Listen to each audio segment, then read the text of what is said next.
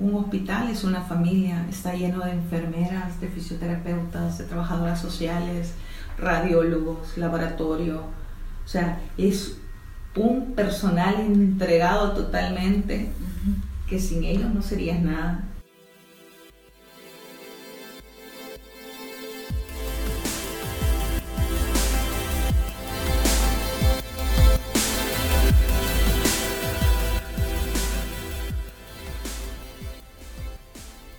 Hey, hello, ¿cómo están? Espero que muy bien, porque yo sí lo estoy. De hecho, siempre lo estoy cada vez que grabo esta parte del episodio. Y cómo no, si es para presentarles uno nuevo.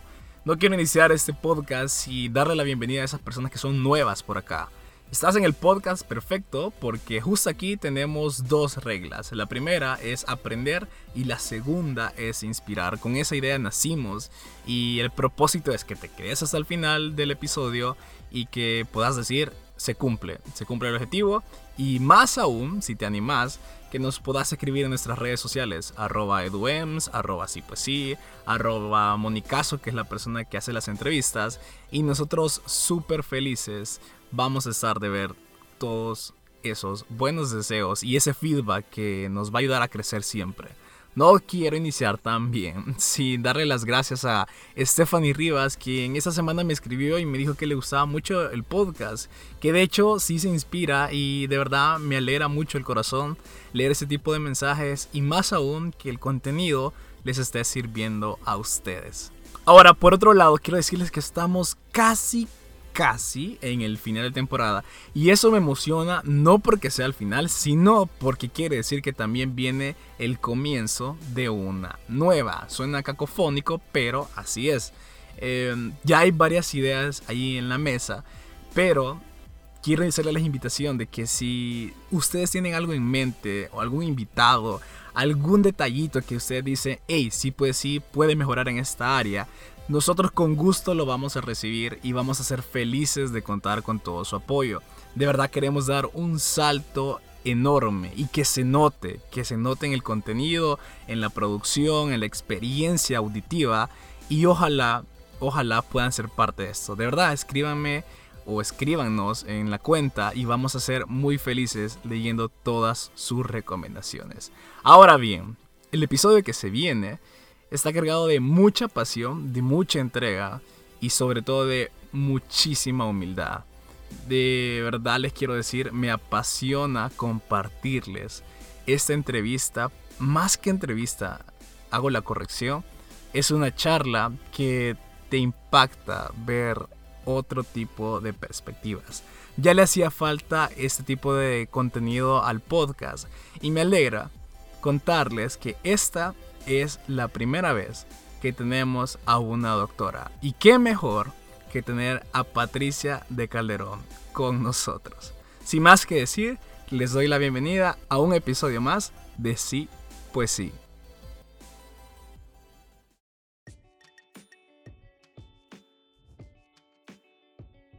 Patricia de Calderón, ¿verdad?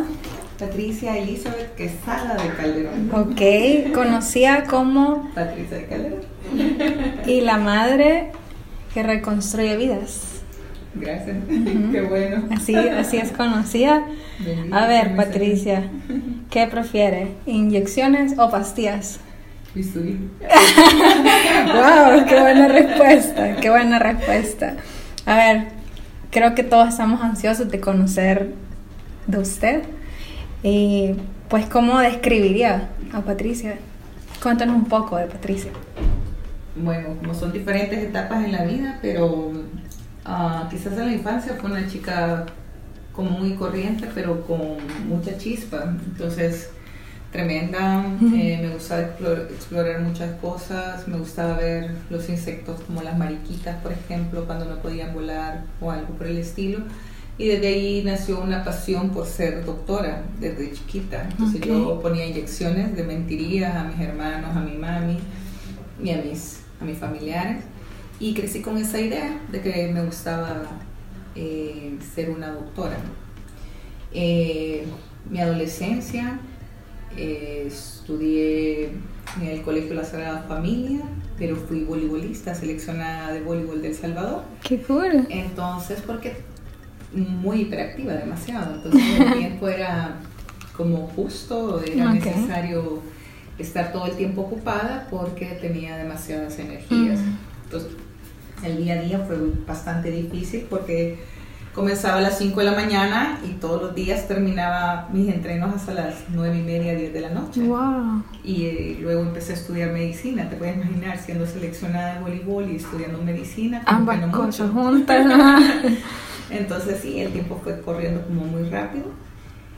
Y justamente ya en la etapa, así haciéndolo como en resumen, quién fui yo, eh, ya en la etapa universitaria, cuando ya llegué al año social, eh, me enamoré de un hombre maravilloso que fue mi esposo actualmente y prácticamente nos conocimos 11 meses en lo que fue el año social. Nos conocimos en voleibol precisamente Wow. en voleibol de playa y él acababa de salirse de la escuela militar y yo estaba pues en mi año social de Ujú. medicina, éramos como dos chiquillos con una carrera sin rumbo, ¿verdad? entonces ahí fue donde nos enamoramos y pues empezó esta relación. Llevamos ya casi 20 años Wow. eh, casados, Eh, nació Fátima en el primer año. Fátima es mi hija mayor y mi primogénita, la que me enseñó a ser madre. O sea, que he tenido a mis sobrinos antes, dice que toda tía tiene es una Ujú. segunda madre, ¿verdad? Y ese amor de, de sobrino que fue grande para dos de ellos es inmensamente grande cuando tú tienes tu primer hijo. Entonces, Ok. Fátima fue uno de los retos más grandes de mi vida, creo que ha sido mi mejor título, ¿verdad? Y, y, y, y, ¿qué puedo decirte? Soy una mujer guerrera, me gusta eh, ponerme metas y lograrlas, no me gusta que me digan o que me reten porque lo hago. Si me dicen, creo que no lo vas a alcanzar a hacer tres cosas al mismo tiempo, digo, demuestra. "Sí, déjame, déjame probar que yo creo que soy capaz de hacerlo. Entonces, nunca puedo decir no, nunca puedo dejar de ayudar. Entonces, sí, siempre he sido una mujer como luchadora, emprendedora y trato de lograr el éxito. Ok. Bueno, em, como hablábamos antes de comenzar el podcast, yo sí estoy súper emocionada de conocer su historia y tocó varios puntos en ahorita que, que se está presentando, pero sí quisiera irme ahorita por el lado cómo comenzó este amor por la medicina, porque ahorita que hablamos, de verdad se ve que ama, ama esto. Entonces quisiera saber cómo comenzó.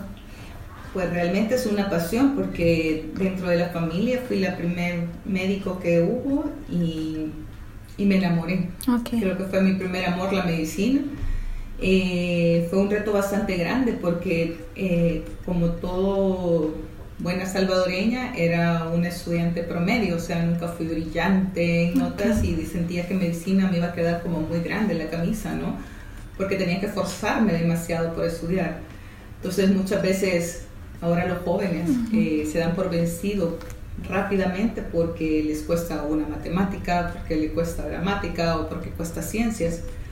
Eh, déjame contarte que dentro de medicina hay muchas materias que no nos gustan inicialmente, sobre todo en el área de matemáticas que a uno no le gusta mucho ese lado, pero que son importantes en el área básica para hacerlos. Ok. Eh, fue un reto y cuando empezás a ver anatomía, por ejemplo, que son de las primeras materias que llevas en medicina, y empezás a descubrir el cuerpo humano y tantas cosas que tenés, tantos músculos, tantos huesos, tantos órganos, tantas funciones, eh, y no solamente el sabértelo superficialmente Ujú. como lo macroscópico, Ok. sino que lo microscópico. Entonces, y que cada célula y que cada tejido tiene una función, un nombre, una distribución diferente, te vas apasionando todavía más y más y son 7, 8 años de estudiar cada cosita y ahora ya llevo más de 20 años de la carrera y sigo estudiando medicina y todavía no aprendo, o sea, son tantas cosas, el médico que no sigue estudiando no es médico, entonces tú sigues siendo un estudiante de medicina en toda tu carrera porque no solamente es leerte un libro o aprenderte algo, sino que la tecnología va más allá. Ahora el reto con los nuevos estudiantes de medicina, te aseguro que sabe mucho más anatomía que cualquier otro profesor, pues, porque toda la tecnología que hay te descubre hasta lo más mínimo. Sí. No como nosotros antes, que era en libros de anatomía, buscábamos aquellos libros de Macmillan que eran tan caros. Eh, ahora los acondicionamientos son diferentes, entonces te vas apasionando, te vas enamorando. Y a medida que vas completando la carrera, llegas a un lugar donde se acaba toda el área básica y tienes que ir al área hospitalaria. Entonces se llama externado, conoces el hospital. O sea, has luchado tanto por llegar al área clínica, al área hospitalaria, y te pones aquella primera gabacha, manga corta, cortita, ¿verdad? Los externos, los famosos médicos externos. Médicos, entre comillas, porque son estudiantes todavía, no pueden diagnosticar y eso es lo que la población a veces confunde. Okay. Sobre todo cuando van a hospitales. Entonces el médico externo empieza a explorar las áreas grandes de la clínica, como es medicina interna, cirugía, ginecología, pediatría, y en otros eh, tienen la oportunidad de ir a algunas comunidades o psiquiatría. en cada área que tú te vas metiendo, todo te gusta. yo decía, Dios mío, ¿qué voy a hacer yo? Pasaba por un lado, me gustaba. pasaba por otro, me encantaba. decía, no sé qué voy a hacer. Lo que sí no voy a hacer, internista ni psiquiatra. Creo que son las dos cosas que no, no, no, no, pude, no pude como eh, engranar, ah, engranar a que me gustara. Entonces, después vas conociendo, es más, el área que más me costó en medicina fue pediatría. Okay. Y me hice pediatra. Imagínate, porque era muy difícil en ese entonces. Eh, yo estudié en la Universidad Evangélica del Salvador, de ahí me gradué. Y tuvimos la oportunidad de estar un tiempo en el hospital de Santa Ana, que era donde era nuestra rotación, y conocimos lo que es el hospital Sacamil. Entonces fuimos los primeros externos del hospital Sacamil, imagínate. ¡Wow! Así que ya tengo un par de años. Eh, así, me fui apasionando y luego tuve la oportunidad de hacer la residencia de pediatría. Estuve tres años haciendo la residencia en el Hospital Bloom y luego saqué cirugía pediátrica, tres años más. Y luego tres años más de cirugía plástica. Entonces sí, gracias al Señor, pues me concedió eh, la bendición de sacar tres especialidades, subespecialidades, y ya dentro de un hogar. Entonces, eso es bien importante porque es un poquito difícil tener familia y sacar y estudiar tanto, aparte de la carrera de los ocho años. Entonces, estás hablando de más de 12 años de residencia, porque antes de ser pediatra hice tres años todavía de turnos en un hospital general de Cojutepec, un hospital nacional de Cojute como médico general, y hacía turnos también cada tres días, entonces fueron 12 años de turnos, imagínate. cada tres días, máximo cada cuatro. Entonces son cuestiones que, que se obtienen por vocación. el médico tiene que ser un un profesional que tenga amor por la carrera, que sea apasionado por la carrera, que disfrute y hacer lo que hace. Entonces Dios te va proveyendo y así fue como me enamoré de medicina. Ok, pero ¿cómo? Bueno, nos mencionaba de que pediatría fue una de las cosas más difíciles y cómo, o sea, cómo decidirse por pediatría en la rotación de pediatría fue difícil en Sacamil. Y recuerdo muy bien al doctor Lima Kazum, que era el jefe de pediatría. Era un hombre obsesivo en el estudio, nos exigía demasiado. Y el que pasaba su materia en externo era, bueno, para decirle que pasaba la visita los días sábados. Nosotros decíamos, este señor no tiene lugar, ¿por qué? Vea, el lunes a viernes. Y él pasaba el sábado y usted turno, imagínate, empezaba tu turno el viernes a las 7 de la mañana y él llegaba a pasar la visita tipo 9, 10 de la mañana y tenías que pasar la visita con él. Y él acababa a las 12, 1 de la tarde y vos muriéndote del sueño. Pero hizo grandes profesionales y como te digo, soy una persona que si le ponen retos, ¡ay! me dicen eso? Entonces, para mí, eh, pasar pediatría fue un reto. La mayoría de nuestros compañeros, recuerdo que en esa rotación pasábamos 600, sin panzazos para pasar esa rotación. Entonces, de tanto que le metía eso, que obviamente, aparte de que te enamoras mucho de los niños, es otro mundo diferente. El adulto no es que sea feo, es bonito, pero el niño tiene eh, una entidad en que si está enfermo, está enfermo. Okay. El medio se siente bien y empieza a jugar.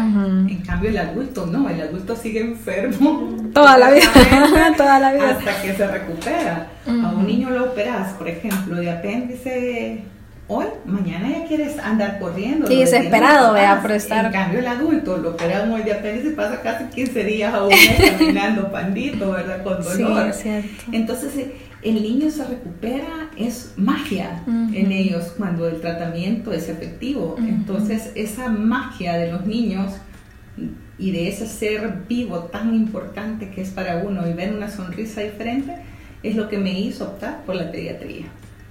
Luego tuve la oportunidad dentro del Hospital Bloom de conocer la cirugía pediátrica. Es como conocer el 50% de lo desconocido de medicina pediátrica.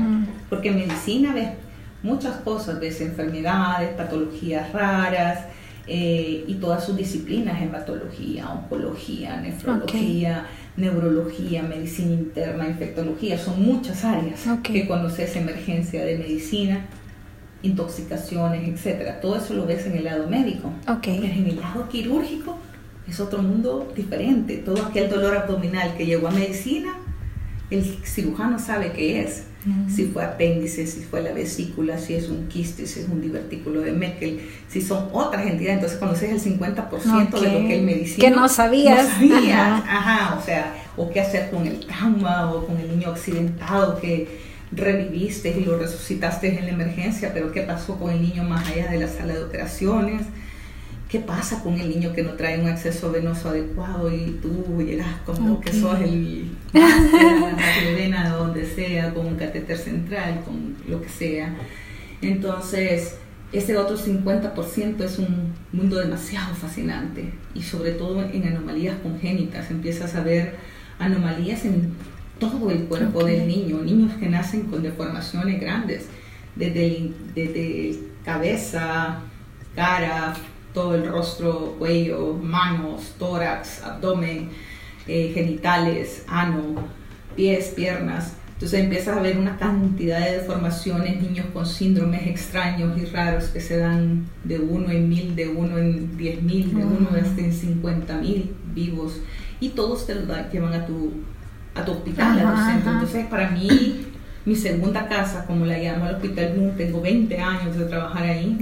Te puedes imaginar, o sea, la cantidad de escuela que se puede aprender en ello. Entonces, conocí ese mundo apasionante.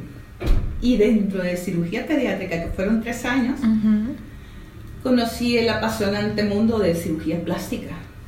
Es una entidad eh, sumamente diferente que todo el mundo la relacione solamente a lo estético.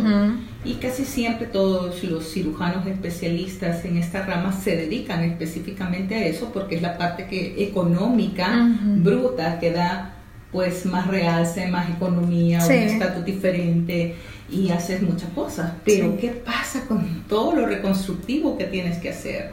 Todos estos niños con anomalías congénitas que se van operando poco a poco porque también no es como como que todos un solo proceso hacer ni es un solo proceso sino que son varios según la etapa. En un niño puedes tener hasta cinco o seis reconstrucciones en la vida para tratar de volverlo lo más normal y funcional posible. Y después está un mundo tremendo que son el paciente quemado. Entonces el quemado es un mundo tan difícil que la gente, el salvadoreño, se acuerda de los quemados solo en Navidad. La gente cree que los niños se queman solo en Navidad, los niños se queman todos los días. Me llegan entre 2 a 3 niños diarios quemados. Ah. Son de 500 a 600 niños anuales que tenemos por quemadura. La primera causa, líquidos calientes. Dentro de esto, llámele agua hirviendo, café hirviendo, leche. Y una de las más importantes es la cernada de maíz los niños caen en las ollas de maíz que están hirviendo. Imagínate, y al maíz le ponen cal, entonces no solamente es la escaldadura, sino que también se vuelve química.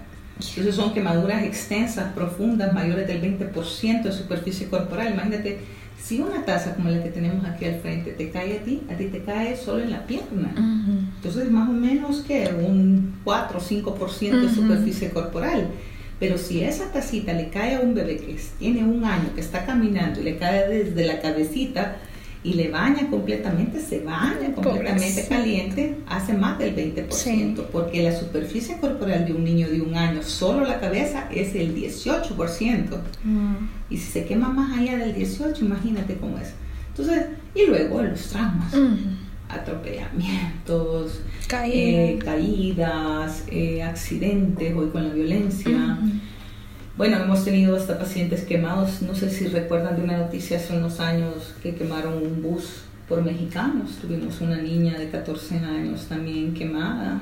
Eh, por eso te digo que hasta eso, pues, o sea, la violencia, cuántos niños con balas perdidas también que llegan en nuestras unidades.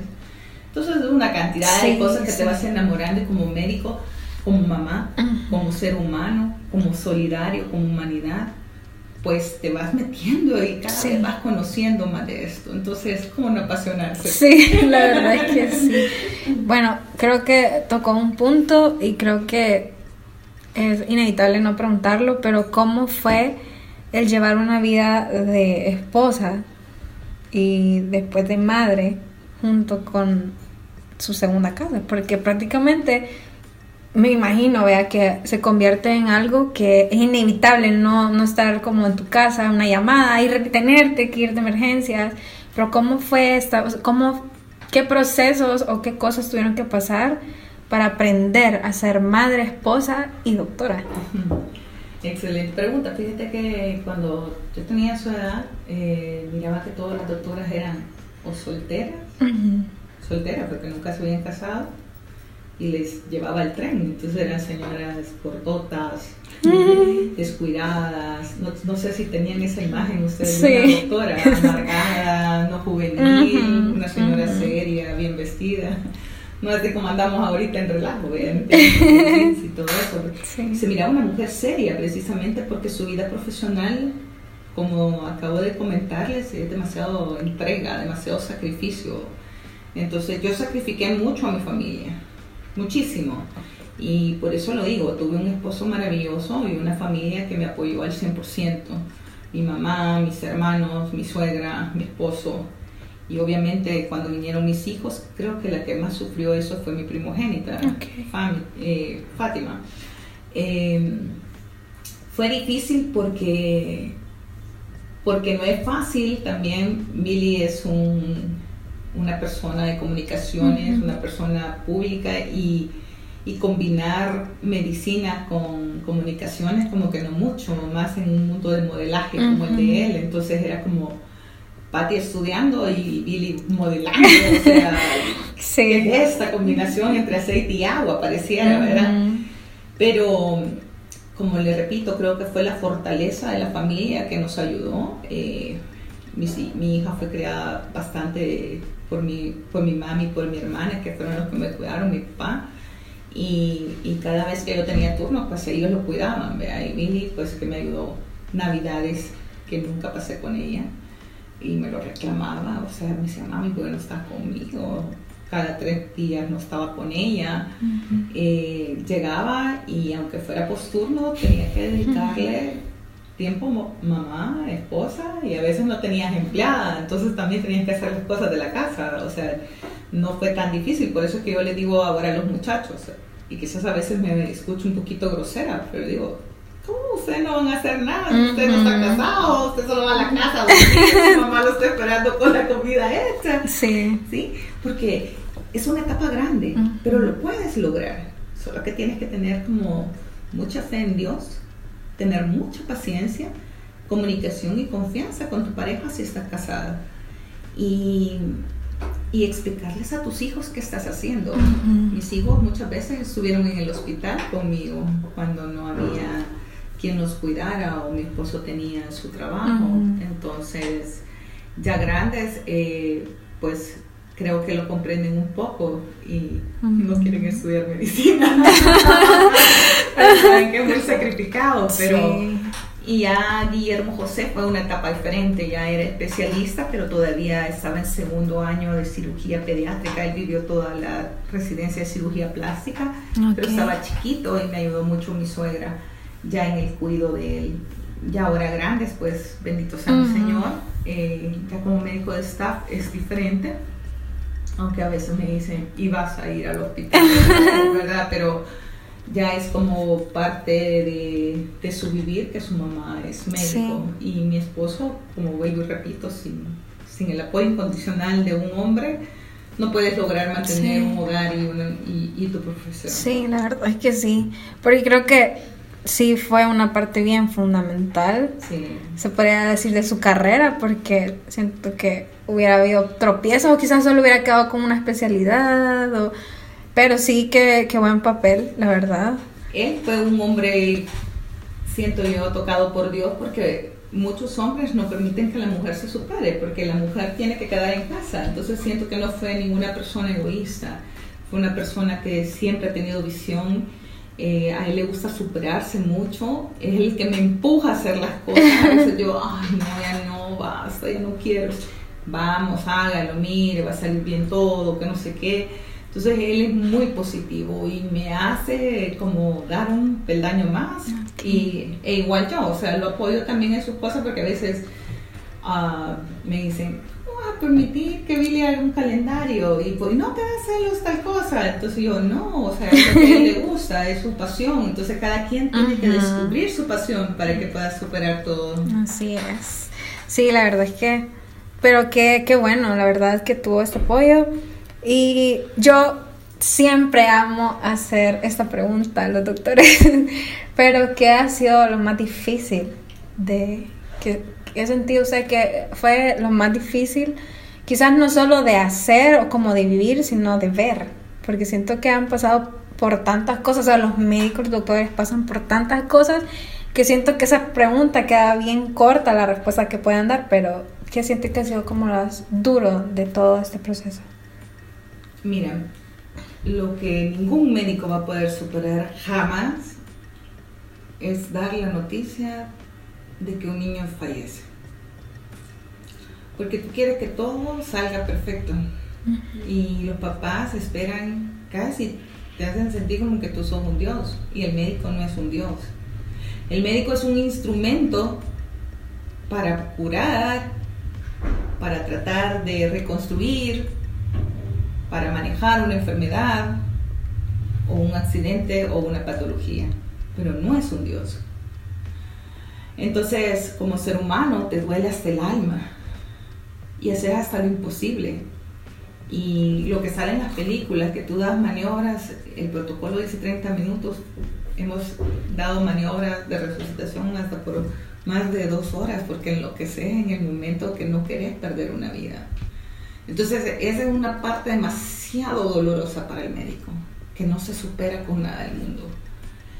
Eh, puedo comparar el mundo de la cirugía plástica con oncología. ¿Por qué no me gustó oncología? O por qué me gustó más la cirugía plástica. Oncología, por ejemplo, pediátrica, el niño tiene dos caminos. Tiene un cáncer, recibe tratamiento y se salva o se muere. Bota el cabello, pero vuelve a nacer y vuelve a ser un niño normal.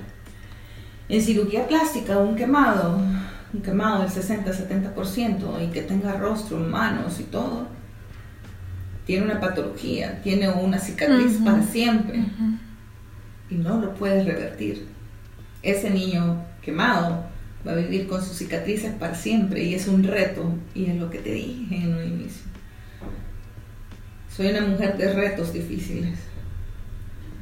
Entonces recuerdo muy bien esa anécdota es una de las más duras. Eh, un adolescente que se quemó, cuando un niño adolescente se quema es muy difícil, más ahora con tanto tiempo de bullying. El bullying siempre ha existido, pero ahora se ha remarcado más y ese adolescente pues se, se deprimió totalmente y no salía de su casa y no quería llegar. Entonces, esto fue una anécdota de mi maestra, eh, la doctora Margarita Sarabia, y, contaba ella que ella fue porque era una, un ángel fue a su casa a buscar al niño porque no llegaba a su control. Y le dijo a la mamá que tenía meses de no salir de su habitación.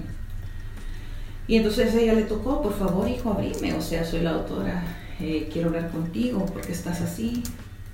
Dios te ama, Dios no sé qué. Y empezó a hablarle de Dios.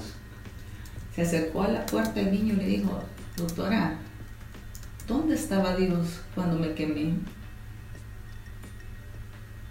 difícil. Entonces se te hace nudo en la garganta. Y eso lo pasan todos los niños y con enfermedades crueles. Imagínate lo que pasan los niños con anomalías congénitas, que vas transformando y que los mismos niños, ustedes saben que los niños en edad escolar son niños más difíciles porque ponen apodo aún a un niño normal. Sí. Imagínate lo que hacen cuando hay un niño, como los que te he mostrado, que nacen con labio, paladar hendido, con anomalías craneofaciales, con anomalías de mano y le ponen apodos. Y aunque esté reconstruido, hemos tenido suicidios de niños similares por lo mismo.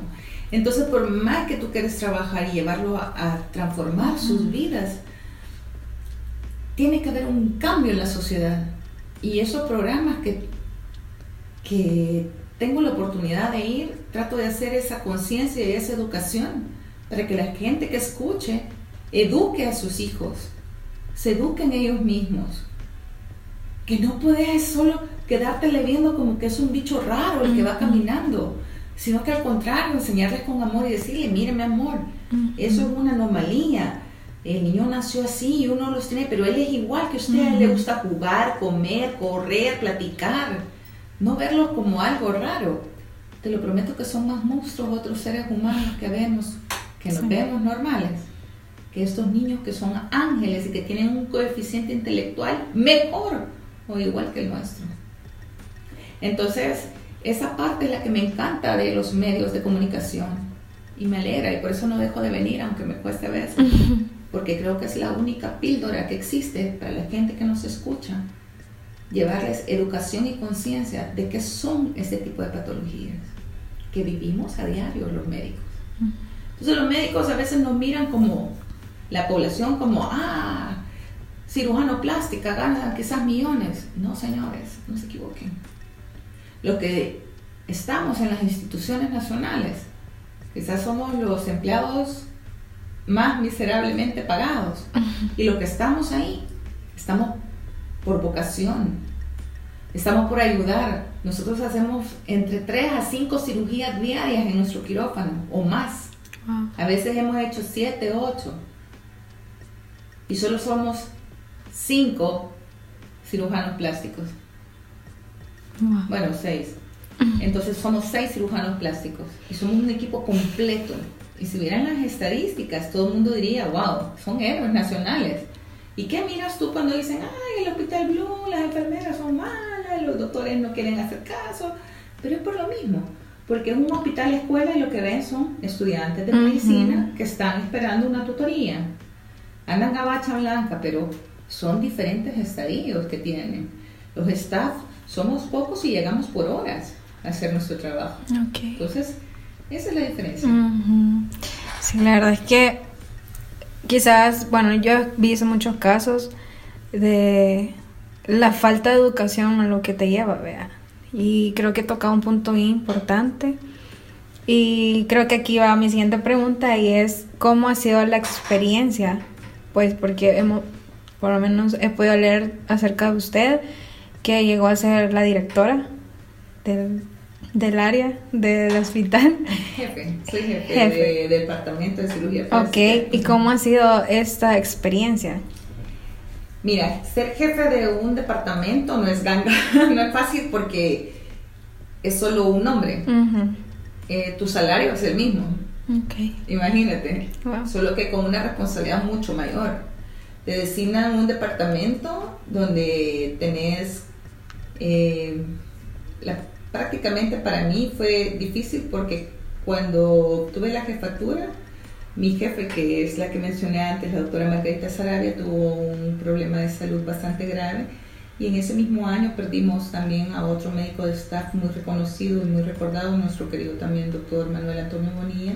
Entonces eran dos bajas grandes de dos grandes maestros. Y el departamento quedó solo, solo quedamos dos. Entonces fue sumamente difícil. Me asignaron la jefatura y junto con la doctora Laura Vargas comenzamos lo que era el departamento nuevamente a crecer. Eh, nos dieron el edificio de la unidad de quemados nuevo, sola, sin nada, y mucha gente empezó a apoyar, sobre todo organizaciones no gubernamentales como la Fundación Bloom, Aproquemes, eh, Club Schweiner El Salvador, una de las fundaciones más lindas que nos ha dado es la Fundación Pablo Tesac con Nuestra Señora Ildiko Tesac, que realmente sin ella no hubiera comenzado a funcionar eso. Entonces son muchos ángeles los que están actuando a ese nivel, a Proquemes Australia.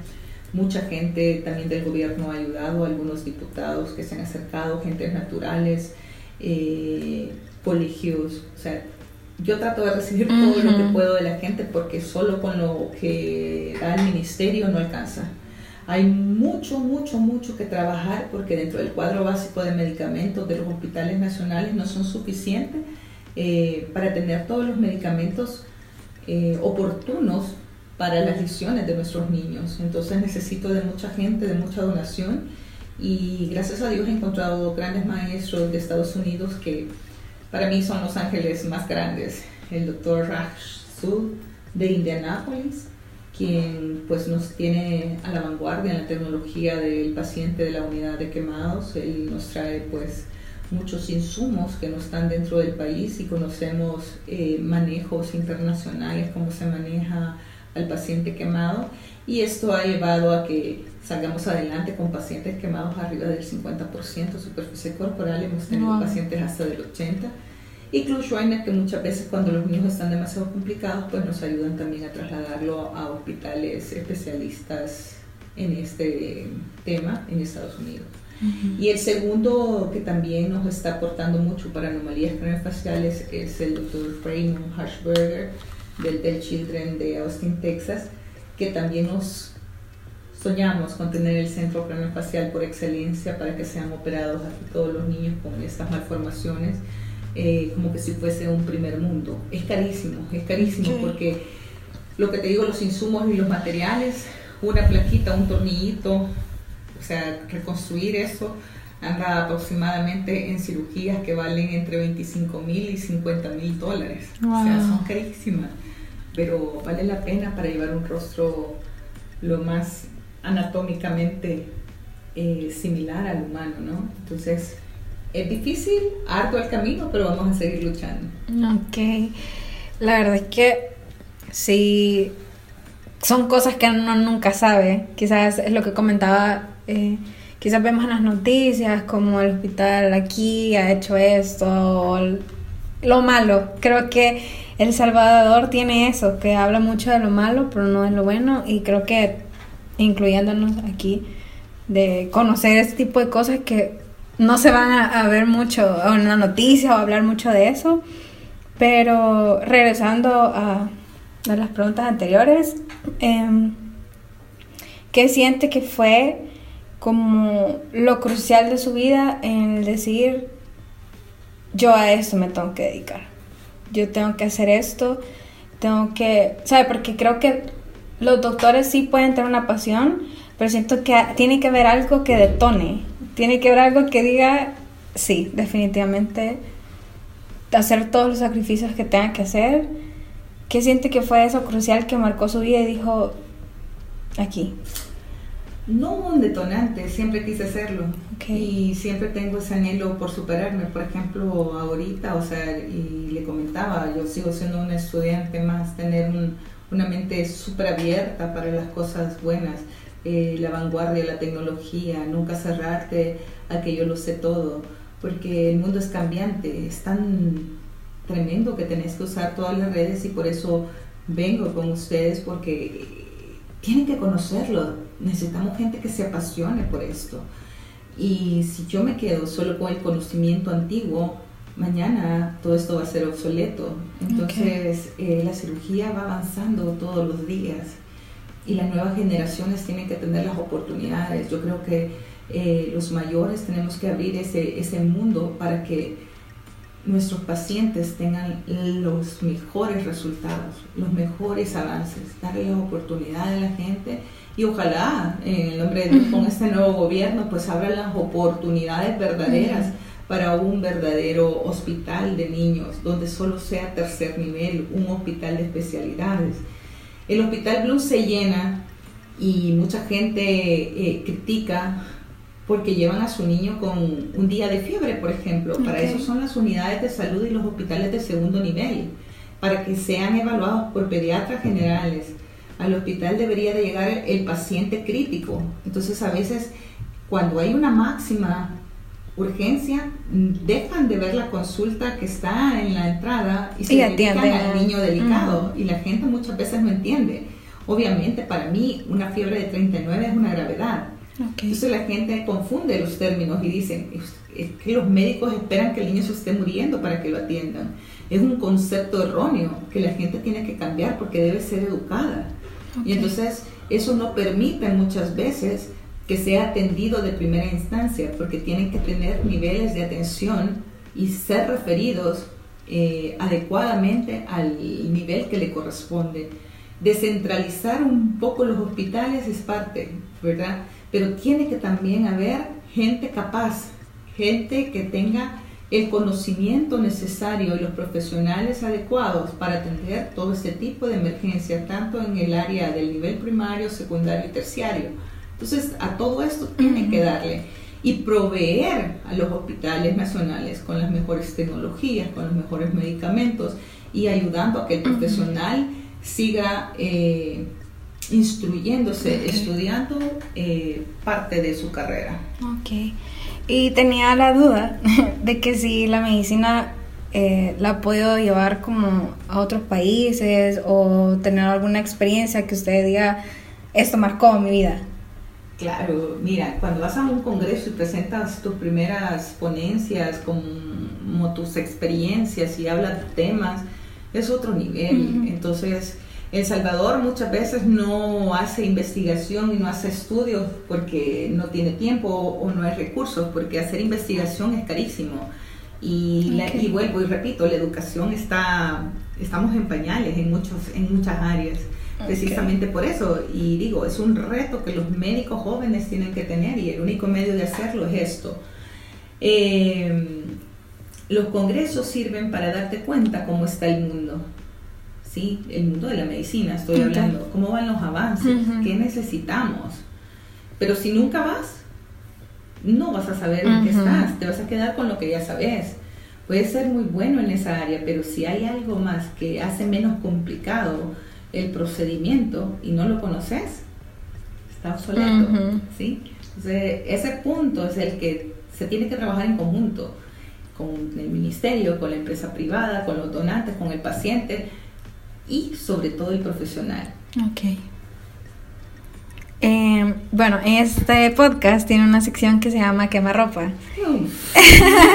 ya siento. Sí, eh, voy a hacer preguntas y tiene que ser de verdad lo primero que se venga a la mente sin pensarlo mucho.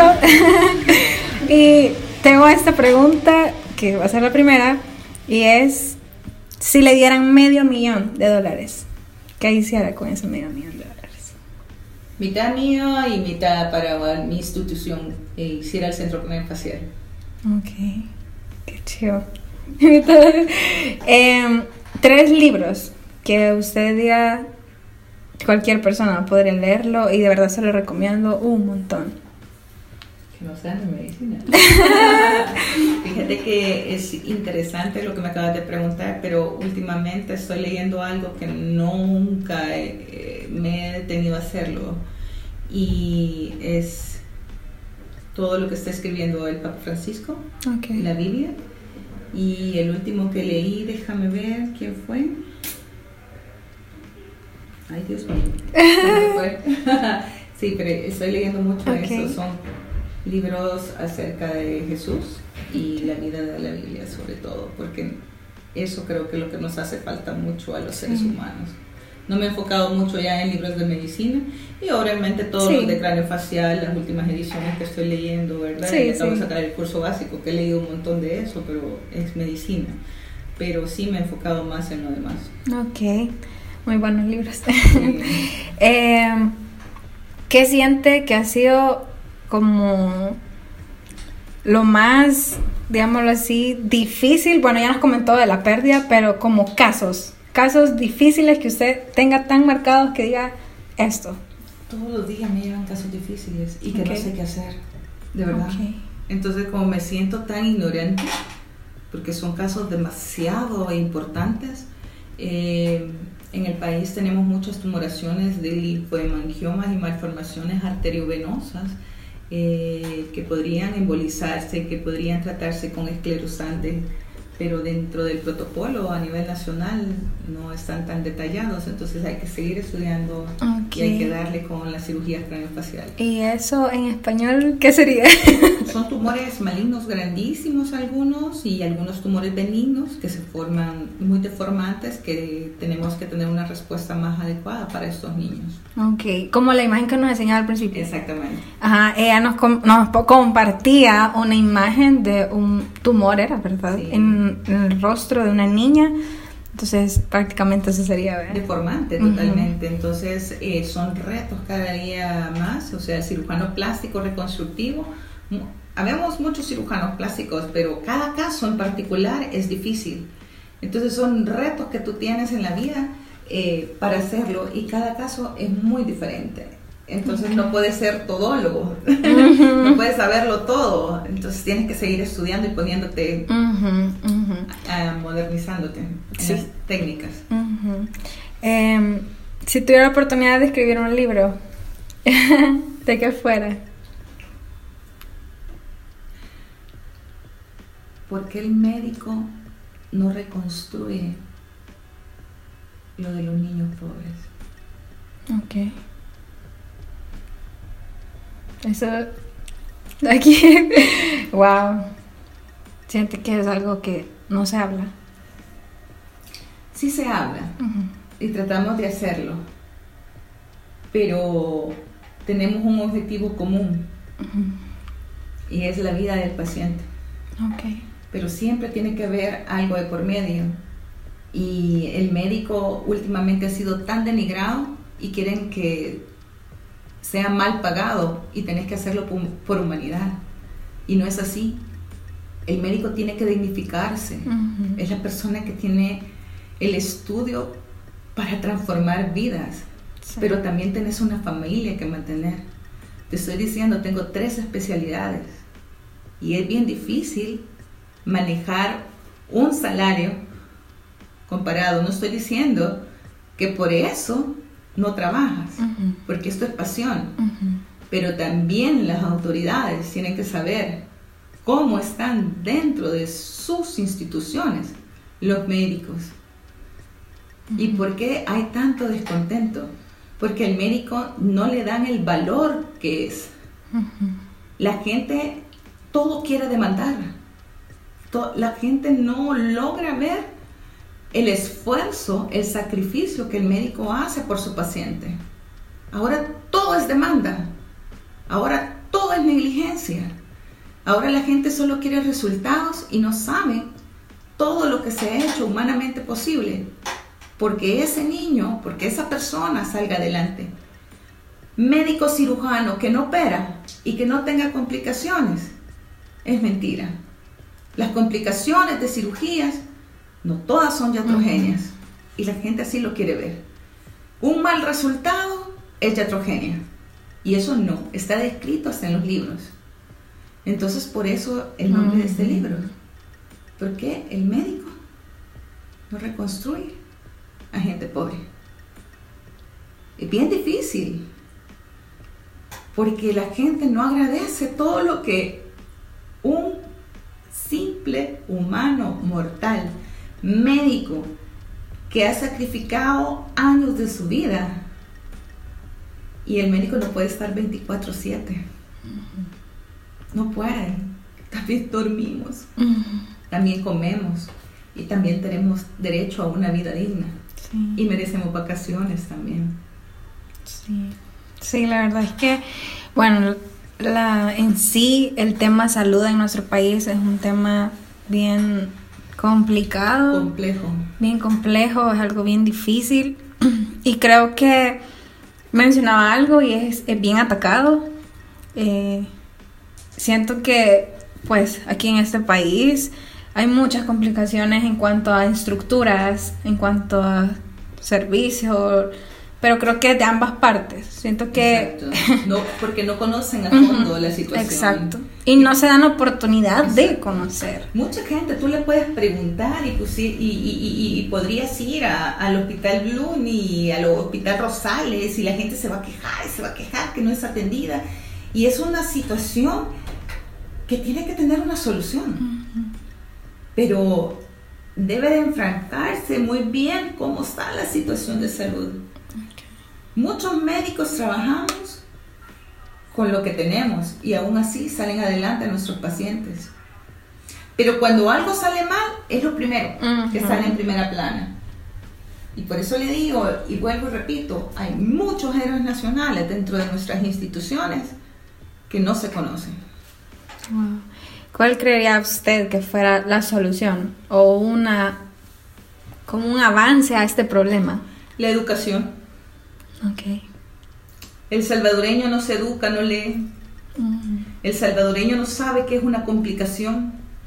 El salvadoreño anda buscando, ah, no, esto es un mal que me han hecho. Y le cree más al brujo que al médico. Y le cree más al naturópata que al médico. Y le cree más a cualquier otro, a la vecina, y le da una aspirinita al niño, sabiendo que la aspirinita no se le da a los niños, y se le sigue dando. Y si se le muere al brujo, a la fulana que le recetó, al otro que medio sabe de medicina natural, al otro que sabe no sé qué, ahí no pasa nada. Que se le muere al médico, hasta lo quieren demandar por genio Cuando el médico es la persona profesional que está tratando de ayudarte para que no te muras. Aunque sea en cualquiera de nuestras instituciones. Y es del que más mal habla nuestra población. Entonces lo que le hace falta es educación.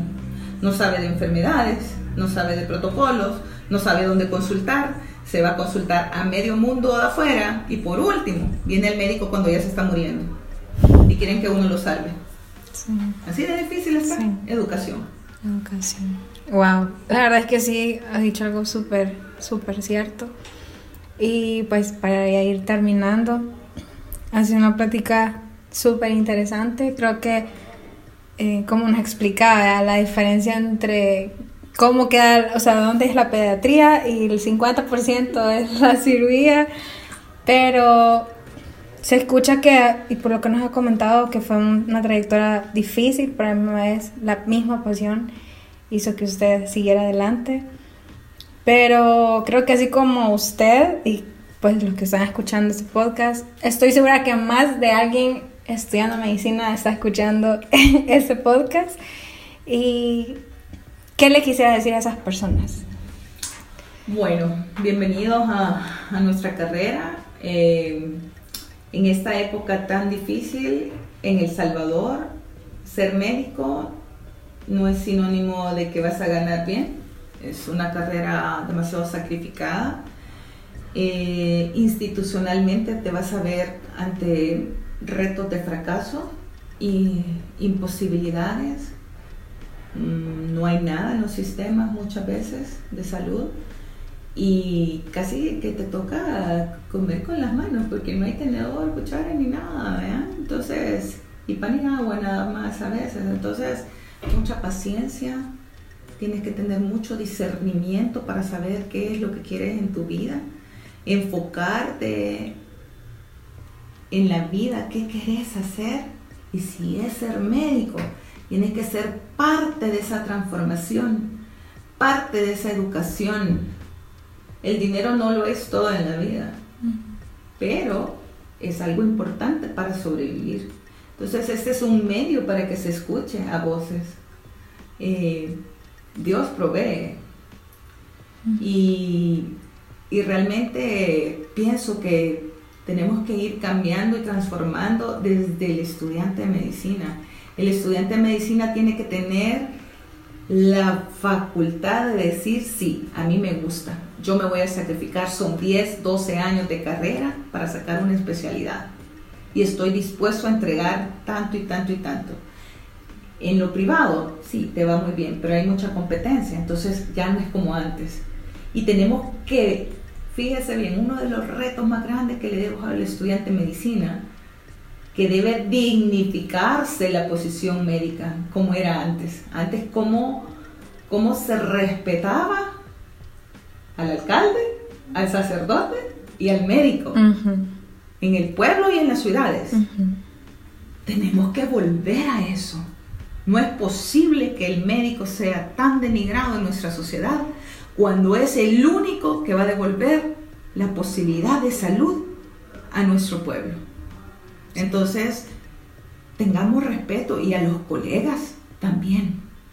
Ser una parte ética, profesional, cobrando lo justo, pero también recibiendo los salarios justos de parte de las instituciones. Y en lo privado, pues siempre mantener la ética profesional ante todo. Ya, para irnos despidiendo, ¿qué ha sido la experiencia como más bonita de toda esta trayectoria? Ese sabor dulcito de, todo, de toda esta carrera, de toda esta vida. Bueno, realmente es fascinante conocer tanto, tanto una familia porque quizás nunca se menciona, pero un hospital es una familia, está lleno de enfermeras, de fisioterapeutas, de trabajadoras sociales, radiólogos, laboratorio, o sea, es un personal entregado totalmente que sin ellos no serías nada, sin el vigilante, sin el ayudante de servicio. El médico es una parte importante, pero la enfermera es tu brazo derecho, es el que está 24/7 con el paciente y es el que mira cada trastorno que tu paciente tiene. Entonces es algo maravilloso, sin ellos no sos nada y como médico es una de las profesiones más apasionantes que, que existen y que de verdad tiene que ser, tener mucha vocación para continuarla. Ok. Em, pues gracias de verdad, porque sé que es una persona muy ocupada y tenerla aquí ha sido un placer, todo lo que ha dicho y de verdad que espero y sé que realmente todas las personas que escuchen este podcast eh, van a hacer conciencia de todo lo que usted ha dicho. Eh, es de admirar, de verdad quizás eh, es bonita la forma en la cual usted se expresa, sabiendo pues la trayectoria de toda su vida y de las cosas que ha hecho. Me gustó leer y hay un montón de, de, artículos que hablan de lo que usted hace y de verdad eh, le deseo el mayor de los éxitos, que todo lo que esté haciendo y todo el sacrificio que una vez hizo traigan frutos a su vida. Sé que, como leía en ese, en ese artículo, que es la madre de la reconstructora de vidas, no solo devuelve sonrisas, sino que de verdad es un gran, gran trabajo. De verdad le deseo las mejores de las bendiciones. Gracias por estar aquí, de verdad. Y pues es un gusto. Y espero que de verdad todas las personas que estén escuchando y que se quedaron hasta el final, eh, la admiremos más. Muchas gracias a ustedes por la invitación y es un honor y espero que ese paso sirva para educar a las familias salvadoreñas y que cada uno tome conciencia de lo que realmente es la vida de un médico. Ok, ahí ando un molestando. ok, bueno, pues esto ha sido, eh, por este episodio es todo.